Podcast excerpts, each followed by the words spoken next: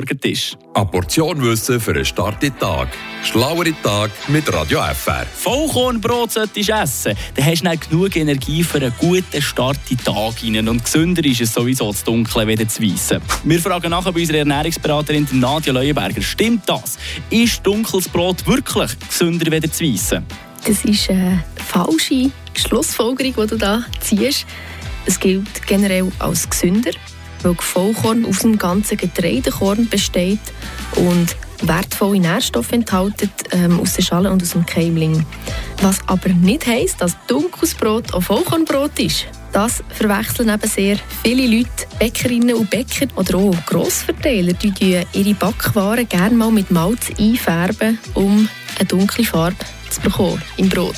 Mhm. Dunkles Brot heisst also demzufolge nicht gleich Vollkorn. Wenn ich aber im Laden ein Brot in die Finger nehme, wo Vollkorn drauf steht, kann ich dann wenigstens dann drauf gehen, dass es dann auch gesund ist. Also wir reden von einem Vollkornbrot, wenn mindestens 90 Prozent wirklich aus Vollkornmehl oder Vollkornschrot besteht. Man darf es erst dann Vollkorn bezeichnen.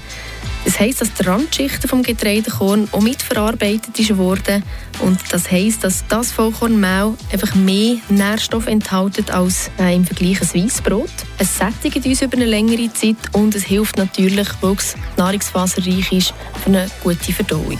Und so ist dann eben zum Morgen wirklich eine, wenn nicht sogar die wichtigste